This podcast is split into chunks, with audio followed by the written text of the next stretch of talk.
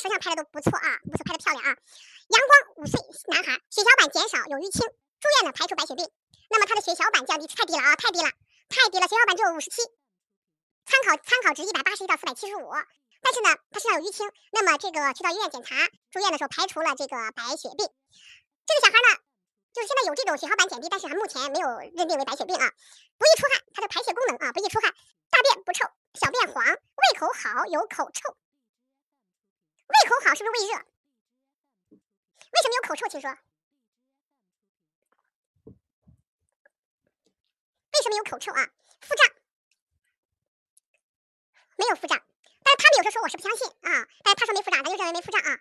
不爱喝水，哎，这个小孩奇怪，胃口好，但是不爱喝水，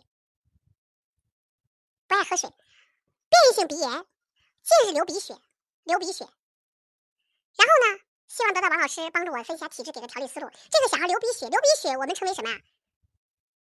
是不是血症啊？是不是称为血？当然有些病里面带的，我们的带的是我们会出现血。有些我们讲血症的时候，你像鼻衄，它就属于血症的一种。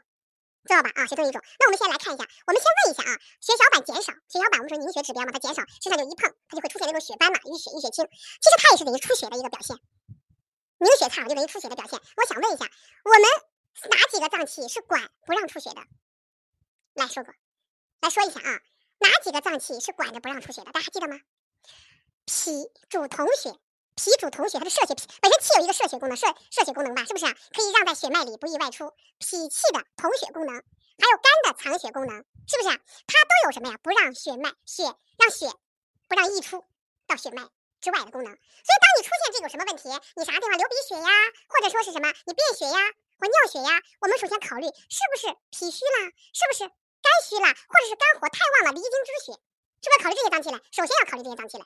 是不是？因为我们说脾和肝，它俩呢就是让我们的血不外不让溢出于脉外呀。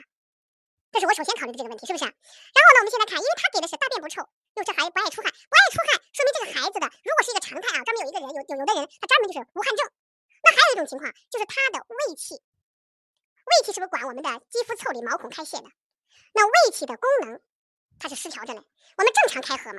那比如说我热了，我就要排一点汗嘛，是不是？我受寒的话，我的胃气呢就起作用了，就不让我是不是出出这个这个这个出汗的，就是它的胃气功能失调着嘞，知道吧？失调着嘞，大便还正常不臭嘛，小便有点黄，小便有点黄，我不知道是青早的变黄呢，还是一天的便都黄啊？他写的不明晰。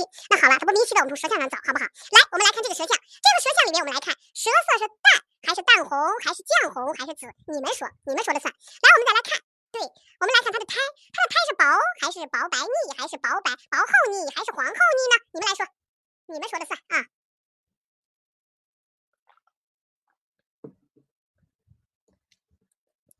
这个舌象是有神还是无神？无言说是黄，有人说是白。你看我每个人看法都不一样吧？是不是？有人说是黄厚腻，有人说是白厚腻，有人说有神，有人说无神。到底怎么看啊？还是我说你们说了算？最后咱们统一啊！有人说大着嘞，皮什么？你觉得耷拉吗？哪耷拉着了？来看哪个部分耷拉着了？无神啊！来，我们再看第一个。第一个有没有神？看一眼啊。第二个有没有神？来，我们先来看第三个。我们再来看一下，第一个有没有神？第二个有没有神？第三个有没有神？大家看一下啊。对，现在大多数人上拍的不耷拉，咱们就讲，咱就就这个舌头来说，咱现在呃因为见不着本人啊，就拿舌头说，就说耷拉着是指的啥？你看他前屈，你看很多小孩舌很软，舌尖是不是都翘的？你看他舌尖不翘，是不是？我刚才为啥说他不是完全耷拉？你看舌两侧是不是还有点翘呀？舌两侧，这个不算，不应该算胖大舌吧？这不算胖大舌啊。这个舌不算，伸舌满口才叫胖大舌的，舌两边有一点微翘啊，有点微翘啊，只是舌尖部分你看没有翘起来，是不是？我们来看一下啊，这不算，这不算胖舌，胖大舌啊，绝对不是胖大舌啊，伸舌满口啊，那才是有点小船，只是船的不太厉害的小船。好，我们来看一下这个孩子，我们刚刚说了，我首先刚才说了，凡是出血的病，你一碰就出能淤青嘛，一碰就会淤青，那我肯定首先是谁和谁虚着了嘛？首先我们考虑脾和谁虚着了，脾和肝虚着了嘛？因为它两个可以让我们的血液流于脉中而不溢出嘛。首先我先找了肝和脾了嘛，对不对？那现在我在舌象里面又在看，又在这看，那么它肝和脾有没有这种关系呢？两个有没有关系？首先，整个舌舌面是不是腻？一说腻，这个孩子怎么了？一说你，这个孩子怎么了？有没有湿？有没有湿？是不是有湿啊？对，一定是有湿的。这就是解决了他为什么不爱喝水。他可能是妈，我要喝水，喝一口就不喝了。为什么？因为他胃口好，他一定有胃热，但是他又加湿，又加湿的话，喝了一口就放下了，明白不？不爱喝水。这就是我们讲的什么样情况？湿热多的湿啊，湿热里边热多的，那可能就多喝两口；如果是湿热里边什么湿多的，他就是喝一点水，不想喝水，知道吧？不想喝水。因为这个孩子从舌上来看，我们除了能看见舌尖部分有一点点红以外，整个舌色是不是淡的？舌色是淡的，应该完全是耷拉下来的，但是他没有完全耷拉下来，是因为他舌的两侧微微有翘起来，微微有翘起来，是不是肝还会旺一点？所以像这个小孩，像这个小孩，你看整个舌面，整个舌面，你看两侧的气点会多，看见没？两侧气点会多，不，整个舌不是没有明显的热，整个舌点是因为它有气，肝气有点旺。但是话说来，你气有余就为热呀，气有余只是舌象上没显现出来。大家知道，我们邪气盛就为什么实嘛？你像他现在是能翘起来，是因为有气质，明显的有气质，所以舌两侧为什么能支棱起来？这个舌很软，是一个无神舌，但是在舌两侧它就翘起来，说明他肝气有余，这叫形成了气质，气质，气质啊！咱们说肝有余为实形成的气质，这属于气机失调的呢。那现在我们思路去，中间一大部分出现凹陷，这是脾胃区凹陷加肾区，脾肾区都是出现凹陷，而且是舌苔白腻，有略黄，是不是有一点点略黄？但是实际上我不知道灯光，但是我我在我这看有微略黄，不是说完全很黄的，应该我觉得还倾向于这个白，不算太黄，微略黄还倾向于白。那么这个时候呢，我们讲呢，当然化湿化久了也会化热。它应该在化热的路上走着嘞，它不是完全那么特别白的，但是也往的路上走着嘞。你看微微的一点点，基本上是白腻为主。所以像这个孩子就是因为什么情况？他的应该是脾虚了，我就不统血了，不统血我就会出现什么呀？血斑。肝气旺了，肝气旺了，我也会出现离经之血、叛逆之血。那么因此，我们想治疗这个小孩的血小板减少有淤青，我们怎么做？用相生关系还是用什么关系？它是相生关系还是什么关系？还是相克关系还是相乘关系还是什么关系？大家说。流鼻血也不怕它，我们都认为它是出血。啥关系？是啥关系？肝旺脾虚是啥关系？本来木克土是不是相克关系？但相克相克关系是无病状态，一定记住，相生是没病的，相克也是没病的。什么时候有病？相克没病啊，所以什么时候有病？不是相克，对，不是相克，是什么？是相乘。木克土过度克制，过度克制，所以五行学得好的人，这题就秒杀了，这个案例你就秒杀了。时不我待啊，这都是优秀学生。木旺秤土搭对了啊，木旺秤土搭对了，不是反五的关系，多多不对，不是反五的关系。木克土是没病状态，是正常正常态。当肝旺的时候，就是肝旺的，就木旺的时候，它加倍的去克制了土，这叫木秤土。肝木秤脾土，一定是木旺秤土，或者是土虚，土虚，这是一个相称的关系，不是相克，相克就不对啊。五行里边有相生有相克，这是正常态，无病的状态。相称相无。知道吧？还有子父母仇，这都是病态的关系。用五行关系治病，就跟下棋一样，可以下想三步。我们说高手，人家下棋的时候，人家走第一步的时候，把后面三步、四步的局都给你布置上了，这高手布局嘛。但是我们一般人走看的病，看见舌尖红清心火，看见大便干清大肠，这是我们一般人治病的。但是你学会了五行治病。你记住，学会了五行治病，你会走三步棋，会布五局五五步五步棋的局。所以大家一定要把五行一定记住啊！五行的相生相克是没病状态，相乘相侮、子父母仇才是病态。你把这个关系搞清楚啊！把中基一定要好好学学啊！中基一定要好好学学啊！这个学会了啊！我们来看一下这个题。思路有了啊，思路是啥？怎么治？来，思路说出来。对于这种，我们说对于这种关系，我们怎么治则出来了没？治则出来，治则出来。益木浮土，疏肝健脾法，就益木浮土法，就是疏肝健脾法。疏肝健脾法，来疏肝的手法有哪些？大家说一下。疏肝的手法有哪些？大家说一下。很多人第一次听课啊。很多人是第一次听课，来，大家给他配个穴吧。会配穴的你们配，凡是会配穴的大家配穴吧。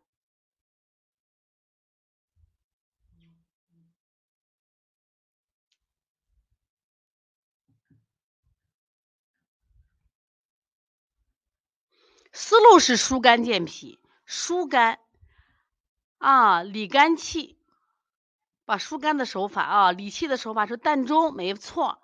搓摩胁肋没错，摩丹田没错，太冲行间没错，对对，你们写，嗨，太棒了，太棒了啊！这样写，一定要听直播了啊！所以说，你看，因为听直播的时候你是能参与的，你听录播的时候你老跑神儿，多听直播课啊！没错，没错，没错。好了，健脾的手法，疏肝健脾嘛，来健脾的手法来说一下，来健脾的手法。方剂肯定啊，方剂我们就开始了。我们如果把这个啥弄完，把中医内科学，把这个针灸讲完，我们就讲这个方剂。血小板啊，一般的情况下，它这个值是一百八十七到一百。血小板本身记住啊，是个凝血指标。哎，我写的化验单书上专门讲了血小板吗？你忘了？我们讲了血小板，血小板那本书方剂不是化验单的时候讲血小板。血小板它是一个凝血指标。它同时也是个过敏指标，大家记住，如果这个小孩经常血小板高，低的话是凝血差，如果高了还是个过敏过敏。呃，这个没事的，讲讲，这样我给你专门讲方剂的时候你就好记了。咱们现在不是专门讲方剂的，知道吧？啊，如果专门讲方剂的话，就简单的很了，就没那么难啊。我们把针灸讲完以后，就讲就中药方剂嘛。再一个，医师班的学员是先学中医，中医完了中诊下来就是中药。就马上就来了啊！想学我们就来了，没问题，一定给大家讲了啊！大家只要喜欢，我一定给大家讲啊。思路出来了啊！另外呢，就是欣欣三周岁，三周岁女孩啊，女孩每晚尿床三四次。首先啊，大家记得这个三岁以下尿床正常不正常？正常不正常？三岁以下小孩尿床正常不正常？三岁尿床正常，但是正常就是说我们要说考虑不正常的话，我一般考虑谁啊？我们会考虑四岁以上的孩子，这是个发育阶段。但是如果你尿的特别多，就特别不正常，特别多，那这时候考虑是不是我这个病态？一般的情况下，现在你说现在的小孩为啥很多尿床？和这个用尿不湿有很大关系，他不训练嘛。你像过去的孩子小的时候，他因为没有尿不湿，都是尿布。所以他就训练小孩儿，其实人这个意识很多是训练出来的。这两天我刷抖音，我发现这个乒乓球啊，乒乓球这个这个就是很多小朋友都很小就开始训练，三四岁。那如果你不训练，你不训练他尿不尿？他一定尿嘞啊！他我说不训练乒乓球，他不会打吧？那那小孩训练的乒乒乓球，包括认字，是不是都是训练的？是尿床意识本身他这个发育什么，你还要进行训练的意识上控制嘞。现在我们家长都尿不湿，会导致现在孩子尿床就时间会年龄会偏大一点，这个不好。所以不要说尿不湿就是个万能的，它一定不是万能的，对孩子身体影响很大的啊。这个每晚尿床三次，尿骚味很重。哎呀，这个话说完以后，你想是怎么回事？好好想一想啊，怎么想一想？好，我心飞扬不着急，报医生完一会儿我专门要讲这个了啊。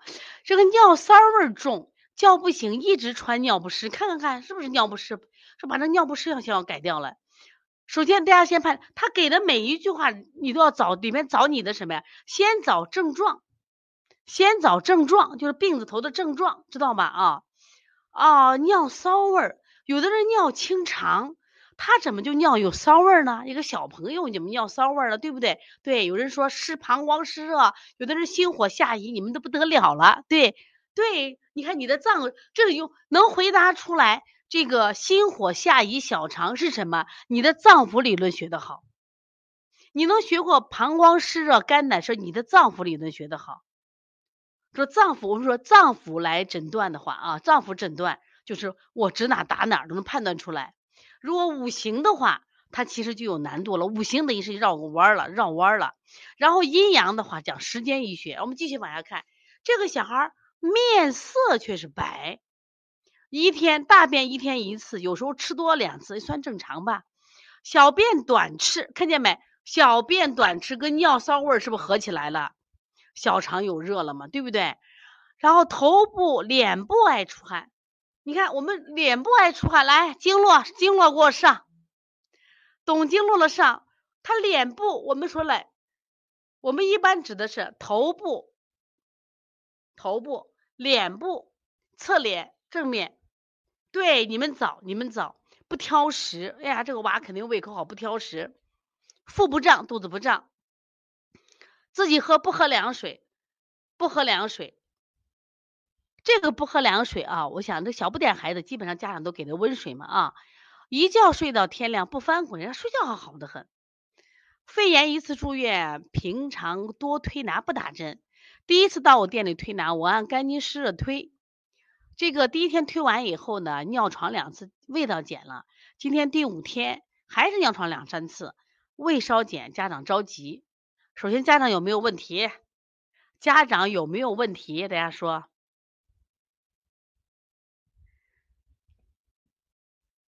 为什么有问题？调五天就着急了。你天天尿床了吗？你尿了那么多久了，你凭什么就调五天？你尿不湿你还没有取掉了呀？是不是太着急了？我这两天接了个客，我都躲他嘞。他从温州过来的，我就躲嘞。我为什么躲呢？那我就觉得你太焦虑了。我们推了一次，他又说老师就变羊屎蛋了。我说你给孩子加压力了吗？谁能把你的病治好吗？知道吧？啊，你你这样的这这肯定谁也治不好。你把全中国的医生找来都都给你治不好了。不能着急。首先你不要你不要着急，不要受他影响。一定记住，我们现在一定要专业。你专业度高了，你不怕他了，知道吧？如果你身份变了，更不怕。你是医生，更不切乎他了。医生为什么牛？是不是？我们有说推拿师心里切切，因为我们专业度不够嘛，身份不够嘛。来，我们现在看一下啊，我们来看。是我们现在看这个小孩，从他的尿骚味儿，我们考虑到他现在是有，有的人说是肝经湿热，有的人膀胱湿热，有人考虑什么心与心心热以小肠，我们都考虑的很多了，是不是？你看我为啥说脸部经络走的时候，我们的所有的阳经是不是都到了什么呀？头面部。首先阳明胃经是不是经额部？如果他额头出汗，我们考虑他什么呀？阳明胃热嘛。如果他在两侧呢？如果两侧呢？来说，如果两侧呢？什么经？大家说一下。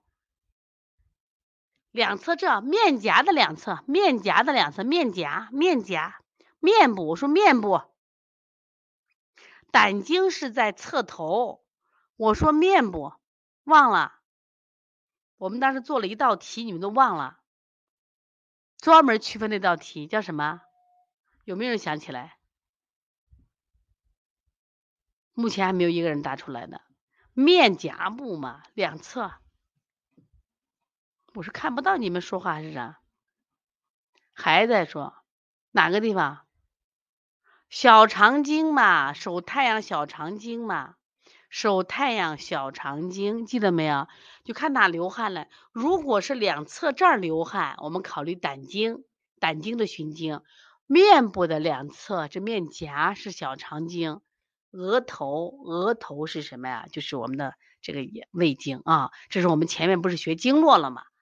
我们针灸课是不是也讲经络了？我们中医里面又再次讲经络了。经络里面记住，你分清就能判断出他是汗。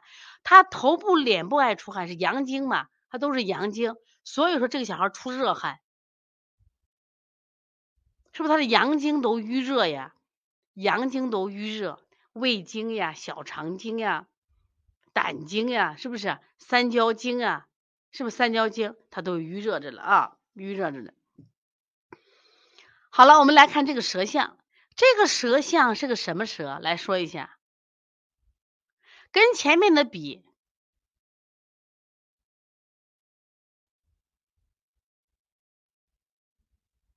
你说苹果啊，苹果舌也可以理解。那那苹果舌形的舌尖是苹果屁股，对不对？苹果，对，它是一个棍舌，是不是棍舌？当然，它还有它是那种不太规整的棍舌，对不对？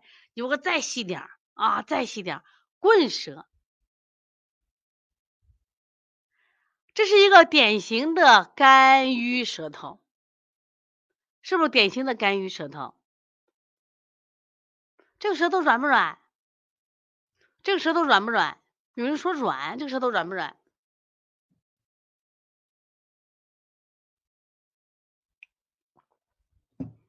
你要说软的话，来看第一个舌头。低舌头，中间还硬点儿，你看肺区，这个也不软，相对于这个软一点，相对软一点啊，这是最不软的，这最不软的，知道吧？这是一个典型的肝郁舌，是不是向两向中间收啊？是不是收起了？就是我们我们好舌头大家见过的吗？好舌形是见过的，下大上小，像一个长舌头一样，是不是啊？它这个舌头是两侧向中间挤了，是个硬舌，典型的是一个肝郁气滞的舌头，典型的肝郁气滞。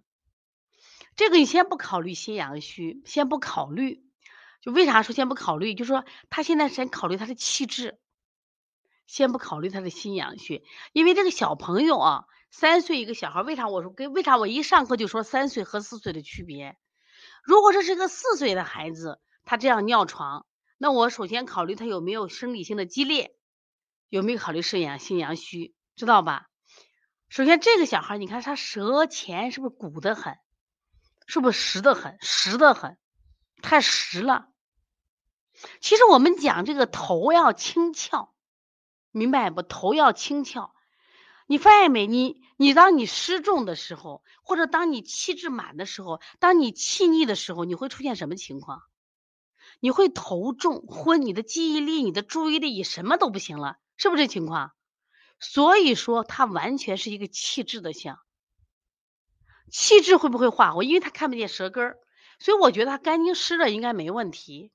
肝经湿热，没有尿道骚满没问题。来，我们重新给他配，好不好？我不知道他现他做了，其实有效果的。我觉得时间不够，大家再帮他再配一下，比如说我们的这个。再准确一下，因为他没给穴位，他光说他用了肝经湿热来推的。我们现在再给他配，看他缺什么，再帮他补一下。典型的气滞引起的化热，哪气滞？肝郁气滞，绝对是肝郁气滞，没问题。来，我们现在，所以他的君穴是啥？君穴是清热哈，君穴是理气。刚才我们讲前面是疏肝健脾，这个主要是理气，理气君穴是理气，所以说他用的药里的君穴就应该是什么呀？理气的药。有时候理气可能在我们这个配穴里边是什么呀？是一个辰穴或者是个左穴，而他的穴里边理气是一个君穴。理穴里边有人说了，搓摩胁肋没问题，清肺平肝没问题。清是清肺的目的是增加肺的速降，干什么呀？增加肝的上升。大家知道，现在了解一下气啊，大家了解一下气，气啊，大家记，关元是补气的，不是理气的啊。关元是理气补气的，不是理气的。我们要的是调气机，是理气的，看。如果气虚找谁？气虚找谁？大家说气虚找谁？对，气虚找气海，气虚找关元，气虚找谁？补脾嘛。我们说了，气陷都是找补脾的嘛，是不是？我们现在说气虚，气虚。我们现在不是气虚啊，气虚是关元气海，看见没有？关元气海，肾主纳气，是不是讲了关元气海？我我们补气陷是不是讲补脾？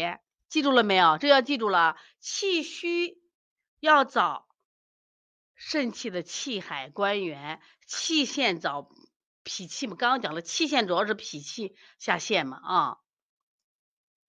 我们现在是气滞，叫理气，不一样啊，理气。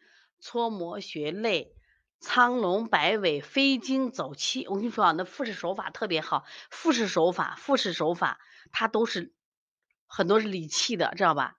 啊，你记住理气的手法，平肝清肺。我跟你讲啊，记住那句话，我那本舌诊书啊，这个在在我手边，这本舌诊书，这本舌诊书里边，我看第几页啊？我给大家说一下，这本舌诊书啊，第几页？专门讲了一个气机理论啊，你有舌诊书你就拿出来，没有的话你找我们小编可以购买啊。这个气机理论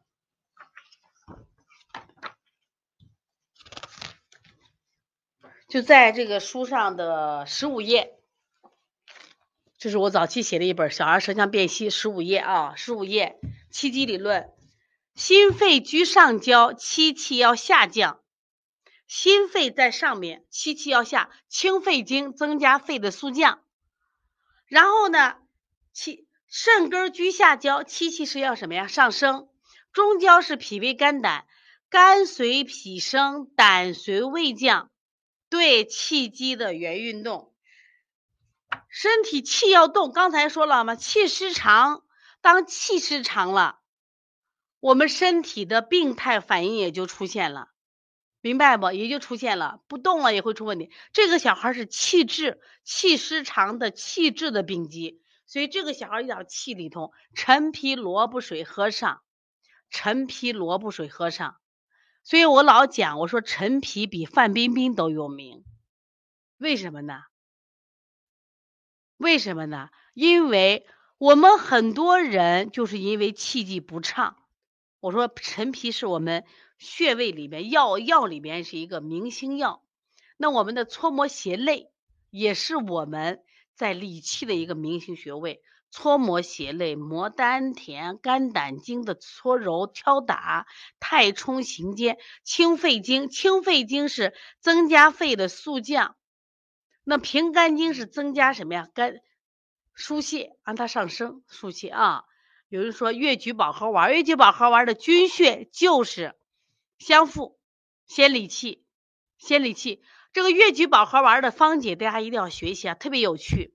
白萝卜，白萝一定是白萝卜理气啊，它特别有意思。就是它这个是五药治六瘀，五药治六瘀，五药治六瘀什么意思？说当你当你这个相附，主要它是第一个是气瘀嘛。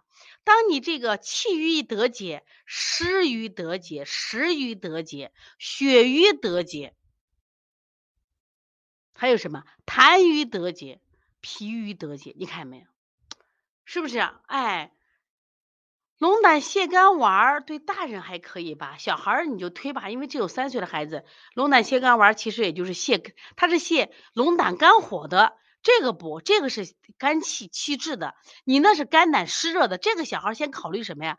他为什么没推好？我觉得光清热了，先什么理气的。知道吗？先理气的。陈忠说：“为啥记得？我跟你说，我我跟你讲，我特别感谢咱们这些学员，我只要有课，他们就来听。你记住，教学相长了嘛。所以我真的特别感谢你们啊，这么信任帮你看，帮你讲有个有课，你们就来听嘞。你听了以后，你长进了，其实我也长进的，知道吧？所以希望大家听完课以后，也分享到你的群里头，给你的群里人讲讲嘛。不会讲练着嘛，去练嘛啊！讲一讲，你发现进步可大啊，明白不？不辛苦，讲课是我最快乐的时候啊，跟你们在一块是最幸福的，明白了吧？这会推了吧？把所有的理气的手法，理气的手法做啊。柴胡疏肝散，哎，柴胡疏肝散。柴胡疏肝散对着嘞，这个方就提的好。柴胡疏肝散啊，好了，这个方它它它应该是光清热了。来，我们再来看一下，天天天天天天五岁六个月，五岁六个月男孩容易感冒，感冒鼻炎，目前是是是这个一感冒感冒鼻炎犯，然后是腿到晚上疼，补钙补不上。这个孩子腿到晚上疼，然后呢，寒热怕冷，出凉汗，看见没？出凉汗，大便是每天一次，头干后软，软成型，小便正常，爱吃就多吃，不爱吃就不怎么吃，喜欢吃零食，没有腹胀，家长给，运动后自己也要喝。旧病是鼻炎，睡眠仰面睡，多吃多了睡觉，生命周期每月或两月，治疗方式吃药或者服贴。怎么调理能补上钙，能提升免疫力？好，看到陈忠哦，发了个五二幺，我爱你，我也爱你们啊！感谢陈忠啊，特别感谢。来，我给大家说一下啊，看这个，首先我想说一下啊，这五个案例都说好像没有腹胀，是真的没有腹胀吗？还是他们没有拍出来？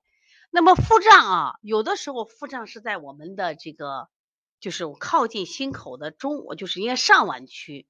有的时候是在我们的中脘，有的是在下脘，有的时候是在什么呀？两侧。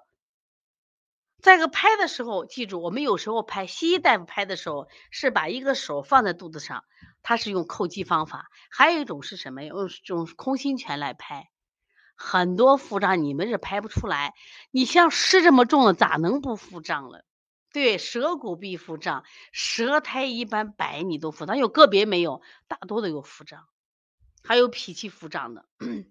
我们有没有人到下午肚子就大的？早上起来还有腰，到了下午就没有腰的人有没有？你到了下午太阳下山以后，你的阳气不足的时候，你的腹肚子就更大了，有没有？有，那你就属于脾气下陷的，这就讲脾气下陷，知道吧？你肚子大的人就会出现，这叫气下陷啊，下午肚子胀，这就叫这就叫气陷，这还不是气虚了，明白不？说当气虚来补效果就不好。来，我们再来看一下，别着急嘛，舌象我们来来慢慢来，肯定要跟交警舌象。那么这个家长跟我们说，这个小孩呢，他是什么？第一个考虑补钙的问题，我怎么补上？五岁六个月到晚上疼，但是你要知道，我们知道很多小孩有生长痛，是不是有生长痛？生长痛这种小孩呢，就是我们要补钙的话，我们一定要跟什么结合起来？和晒太阳要结合起来。当然，我们要饮食。饮食要补上啊，饮食要补上。我们看一下怎么去补钙啊，这是一个。这个小孩呢容易感冒，容易感冒，病位一般在哪儿？大家说一下，病位在哪儿？你看他这个这个症状给的特别少，症状给的特别少。这孩这个小孩呢是个男孩，怕冷。一般男孩是不是都怕热？可是这个男孩怕冷，男孩怕冷，说明他是。我们从他的体质来说，他属于一个什么阴虚体质还是阳虚体质？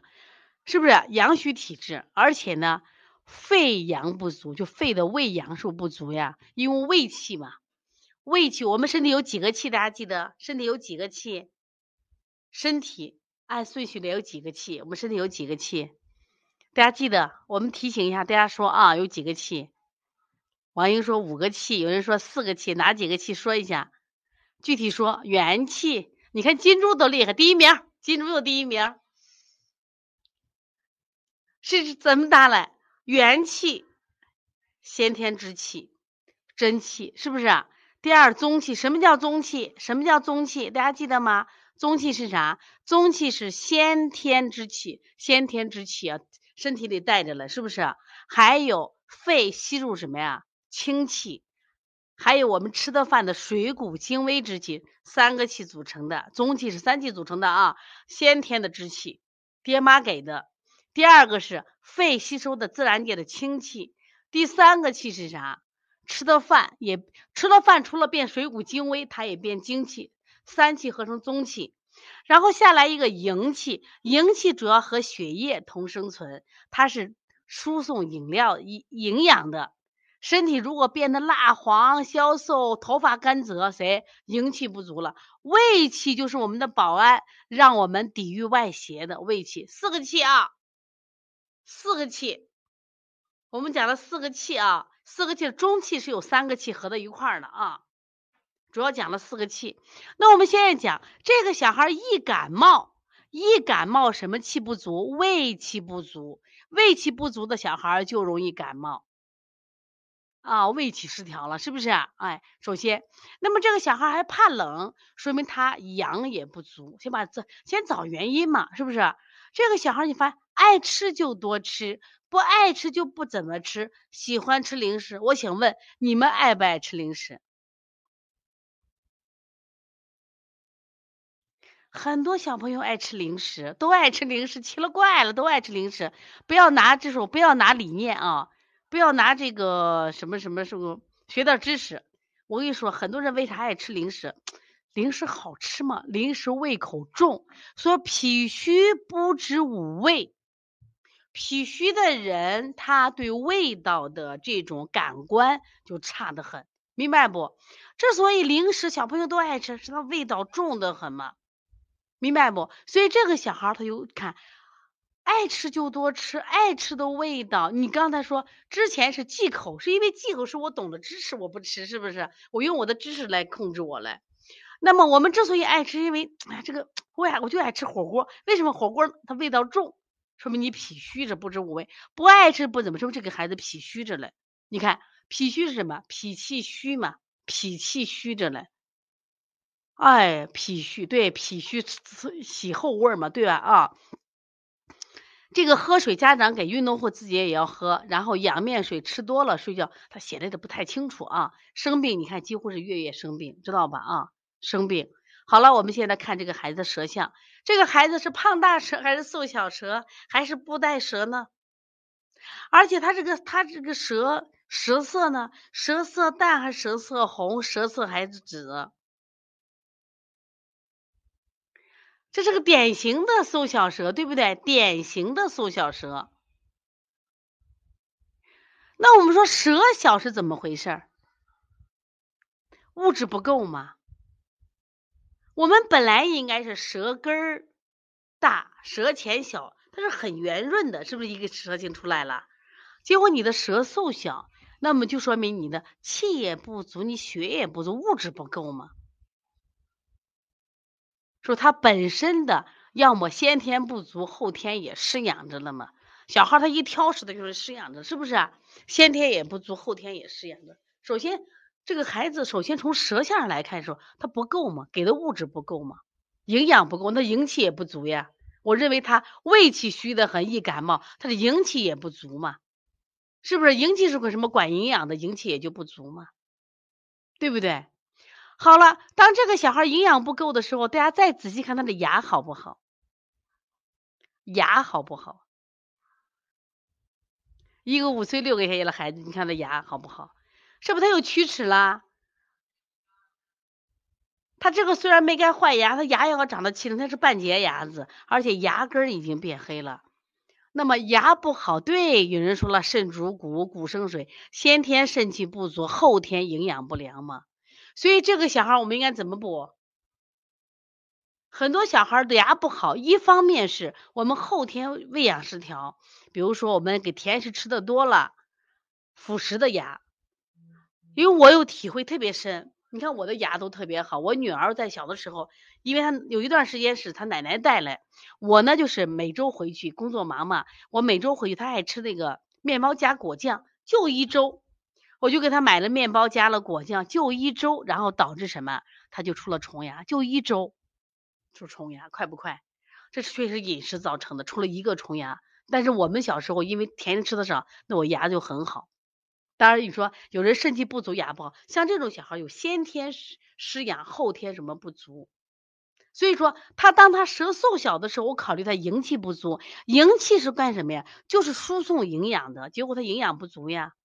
营养不够，所以他血不足嘛，血也不足，是不是营养？虽然舌色还好，舌色还好，我是讲的血中的营养不够，血贯穿全身呀，是不是？哎，这就我跟你讲，这就是这么讲。所以这个小孩怎么补钙？他光补肾行不行？光补肾行不行？我光补肾，我光补钙行不行？是不是不行？我们要怎么补？大家说我们要怎么补？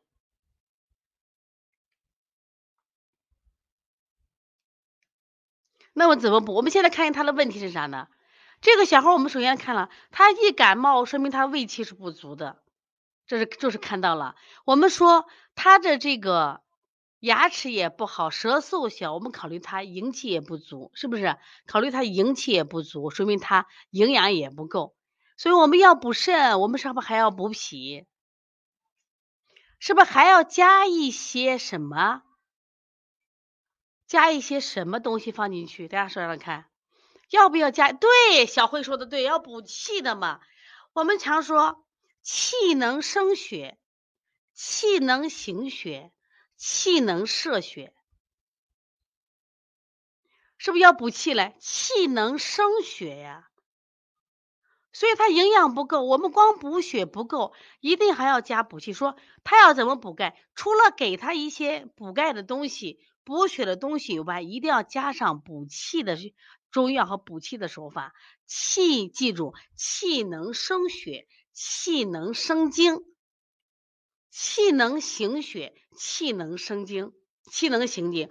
我们说，我们一方面要给他补物质，他太小了，补物质。我给他补阳血、补血，我给他补什么先天之精，我给他补后天之精还不够，还要加上补气的。来，给他配穴吧。大家越学越热闹啊，越学越热闹。明白道理了没？对，全前全前写了气海、关元学、膻中也可以嘛。气会膻中，凡是补气的你上就行了。除了给他把物质补上以外，一定要把补气。前面一个是理气的，这是一个补气的，一样不一样？不，除了你看补肾我也补，补脾先天后天一起补，它是先天后天一起补，没问题。一定要加上补气的，因为气能生血，气还能生精。瘦小舌太小了，三阴交补血的，葛舒补血的，没问题。血海补血的没问题，是不是？哎呀，四叶草血都出来了，看着懂了吧？所以今天第一天听课的人不要着急，学着学着你就会了啊，学着学着就会了。他们之所以学的会，你问他们，一天课都舍不得落。现在是家务活都老公做了啊。昨天我也看到这个木子的老公还给我们写了一封信，我都真的很感动。我觉得他现在。就是为木子做出了很大的贡献了啊！一天家务活全包了，还感谢我们，还感谢我们。葛舒在哪儿呢？葛舒是不是在我们背部的膀胱经上？是不是膀胱经上？所以说一揉就可以了啊，揉就可以了。血会葛舒，对，血会葛舒，气会膻中嘛，这都是可以用的嘛。你看，越学越多了，是不是好用啊？所以你发现没？你之所以不会调，你为什么调理效果不好？是因为什么？你懂东西都知道了少了嘛？所以把这些东西不仅要学会，还要掌握在临床中。对，磨丹田，看看都厉害了吧？所以那些如果今天配不上穴的、跟不上的，不要气馁，听一定记住，一定要抽时间学习的。只有学习才会让你成长。